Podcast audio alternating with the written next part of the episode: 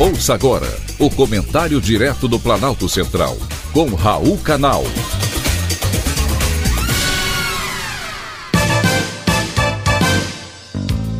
Queridos ouvintes e atentos escutantes, assunto de hoje: cargos para comparsas.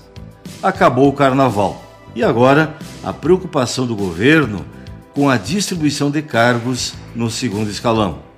A briga começou logo após a posse aliados esperam naturalmente serem recompensados com vagas em empresas bilionárias como o DENISH, Departamento Nacional de Infraestrutura de Transportes, com uma verba de 18 bilhões e meio de reais. Tem ainda INCRA, IFAM, CONAB e por aí vai. O PT espera ser recompensado com uma dessas vagas por ter aceitado abrir mão das primeiras vice-presidências da Câmara e do Senado. Integrantes do governo em nada ficam constrangidos em dizer que estavam só esperando a organização das bancadas após a posse no Congresso, para que os pleitos fossem ordenados, já que essas autarquias contam com estruturas estaduais. Também haverá distribuição de postos secundários nas coordenadorias regionais da Codevasf e do Denox. Sobretudo para estes, o PT, partido do presidente, está de olho.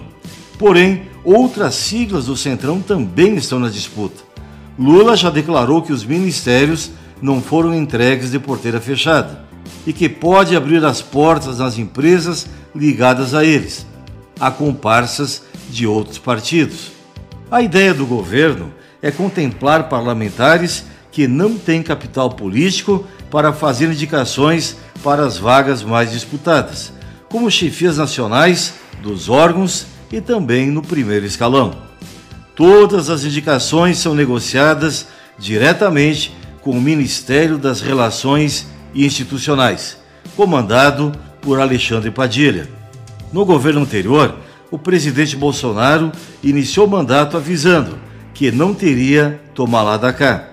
Mas em um parlamentarismo onde quem manda é o Congresso, fica difícil não negociar cargos. E para ser eleito, Lula fez acordo com o máximo de partidos e agora precisa pagar a conta.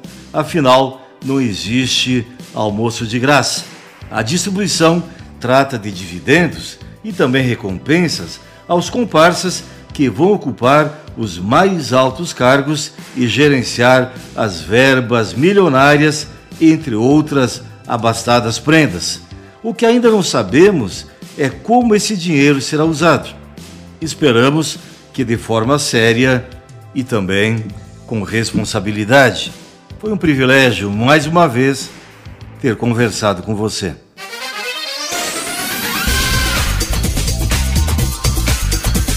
Acabamos de apresentar o Comentário Direto do Planalto Central, com Raul Canal.